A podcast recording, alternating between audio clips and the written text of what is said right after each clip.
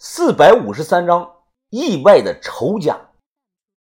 隔天早上，豆芽仔终于醒了，从街对过饭店呢叫了一桌饭菜，人给送过来的。这几天我们一直这样买饭吃。芽仔，你再来点这个糯米鸡还挺好吃的。嗯，好吃。豆芽仔撕下一整条这个鸡腿，他一口大饼，一口鸡腿，吃的是满嘴流油啊。你慢点吃不行吗？又没人跟你抢。看到豆芽仔这个吃相难看，小轩皱着眉说他。豆芽仔努力的吞下去。我我都睡了有三天了，肚子都要饿扁了。我这我还做了个噩梦，哎，梦见我死了，你们几个把我的钱都给平分了。潘满还在等你呢，哎，你可不能死啊！另外，把头昨晚还说了，今年我们的目标是一个亿，你现在死了。那不亏大发了！一听到这句话呀，豆芽仔的干劲十足，他又满血复活了。他掏出盼盼给他的那个护身符，大喊：“他妈的，护身符能挡三次灾，这又消耗了一次，我就一条命了，以后可不能再出意外了。”看豆芽仔是又惊又怕的样子，于哥笑着摇了摇头。昨晚我和把头深入聊了聊。算是做了个年终的总结。我们团队能力强，一连干了好几个大幕，可收入呢，确实比不上那种国内顶尖的野路子团队。于哥擦擦嘴：“云峰啊，石棺和石像生，咱们不动就算了。我觉得墓里的那些彩绘的壁画，咱们可以下手，要不就浪费了。你抽空和把头谈谈怎么样？”小轩扭头看着于哥。于哥，就算把头让咱们干，可接这个壁画是个技术活呀，咱们都不会。我忙接话：“啊，你们不会，我会啊。步骤呢是这样的：准备两斤秘制这个桃胶，就是现在淘宝卖的那种产自云南的大颗粒的琥珀色桃胶也可以。桃胶加水，大火融化。”把壁画表面这个浮尘全都清理干净，自上而下用这个毛笔刷刷上一层桃胶，用透气的这个纱布盖住这个壁画。等干了之后啊，往这个纱布上刷上一层强力胶，再用这个木板盖上压紧，然后用小刀顺这个墙体切进去，切上一公分后，整个把墙体切下来。再切下来这个墙体背后，迅速的刷上强力胶，然后呢压上木板，让壁画夹在中间，最后用绳子把两片木板合在一起捆紧就行了。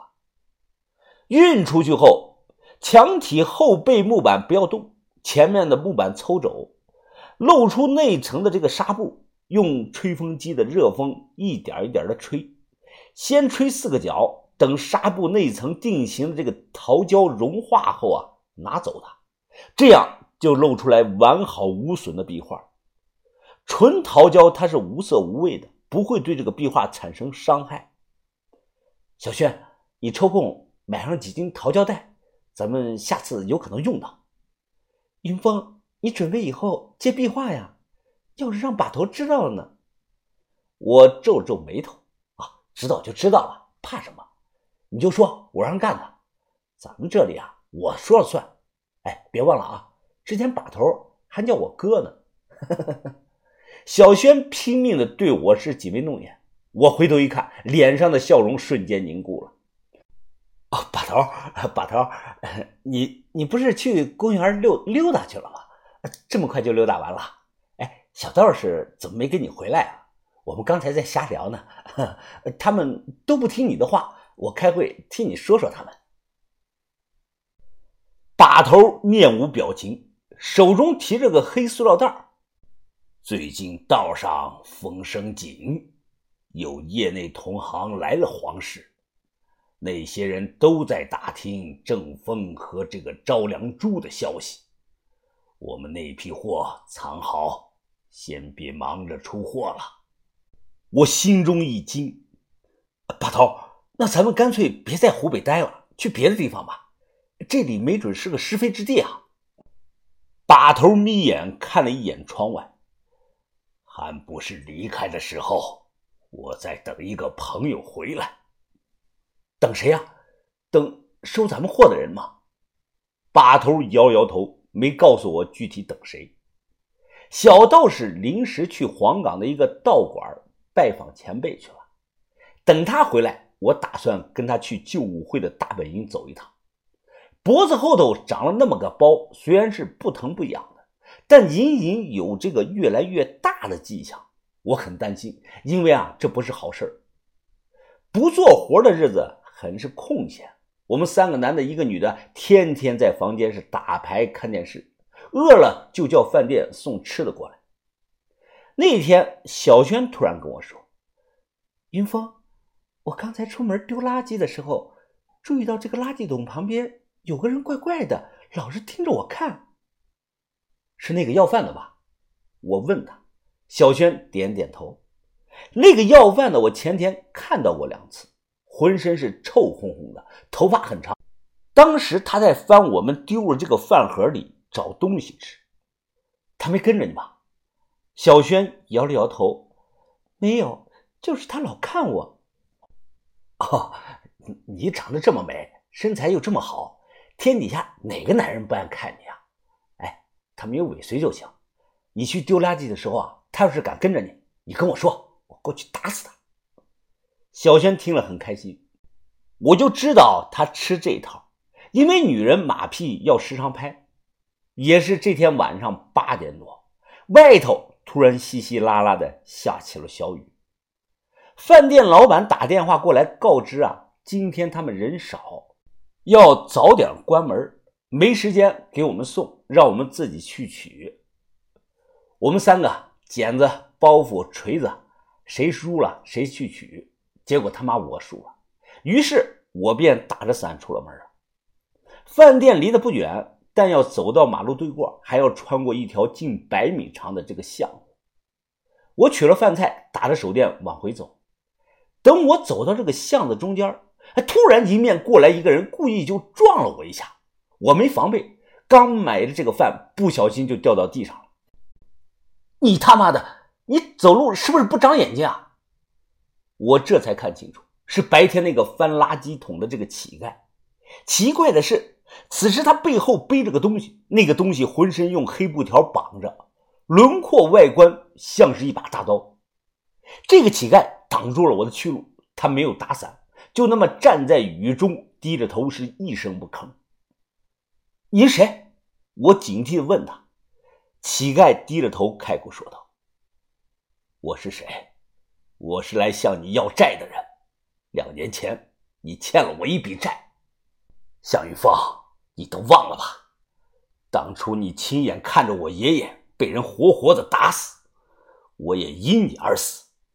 我这次从地狱爬了出来。”来跟你索要一笔人命债。说完话，他慢慢的抬起了头。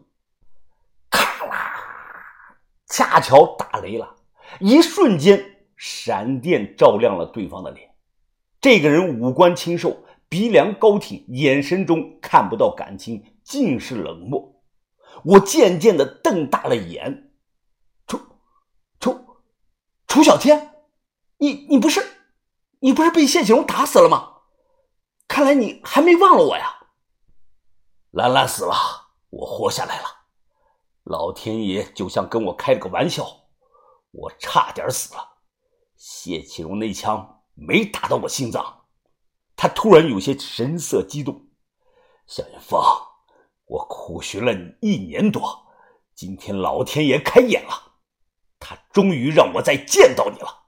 我紧握着雨伞，脸色煞白呀。大声的喊道：“你你他妈找我做什么呀？你爷爷是谢启荣打死的，当初开枪打你的也是谢启荣，你该去找他报仇啊！”一瞬间，我回忆起了往事。当年在榆林雪夜的那晚，楚小天先中枪倒地，后来那女的是失去了理智，结果也被疯疯癫癫的谢启荣当场连开数枪打死了。后来我被马王爷救下，出来时看到雪地上只有两滩血，没看到尸体。我那个时候以为长城会把尸体处理了，没想到楚小天没死。夏云峰，你说的对，我是要去找谢启荣报仇，但你是他的徒弟，所以我会先杀了你，然后再去杀谢启荣。就用我们楚家的这把斩马刀。他反手就抽出了大刀，手猛地这么一拉，顿时覆盖在刀身上的黑布是一层一层的被解开了。整个斩马刀银光闪闪，杀气逼人。宇哥，宇哥！我一边后退一边大喊：“楚小刀！”他用刀指着我，冷笑着：“呵呵，你在这里喊，没人能听得到。冤有头，债有主。”别让我看不起你，像个男人一样受死吧！下一秒，他举刀便朝我砍来。我爆发出了自己的全部的潜力，脚下用上了八步赶蝉步伐，拼了命的躲闪呐。但巷子的空间太小，有三次锋利无比的斩马刀插着我的头皮就划了过去。楚小天一言不发，眼神冰冷。他改用这个双手握刀，不断的冲我的要害部位就是左劈右砍，攻势是越来越凶狠凌厉。他招招下死手，是刀刀想要我的命。别说我手中没有武器还击，就算有武器，我也不是楚小天这个人的对手。尽管拼了命的避开了要害，但是我胸前很快被划了两道血口子。照这么下去。最多再有十来个回合，用不了三分钟，我就会人头落地。危急时刻，楚小天突然放弃了对我的致命一击，他猛地转身，原来空中飞来一块砖头，只听到“啪”的一声，楚小天一刀将这个砖头劈的是粉碎。巷子的那头，一个斜背着黄布包的黑衣人慢慢的走了过来，我扶着自己的胸前的伤口，大口的喘着粗气。这个人我有印象，就是之前在杜鹃村里把头和他秘密会面的那个黑衣人。由于他面部做了伪装，所以看不清长相。但我知道这个人是把头的朋友，把头之前派他去秘密的调查何才老了。救命！救命啊！我拼命的大喊。这个黑衣人先看了我眼前杀气凌人的楚小天随后他又看着我。笑着说道：“呵呵，小子，给我五百块钱，我帮你摆平他。”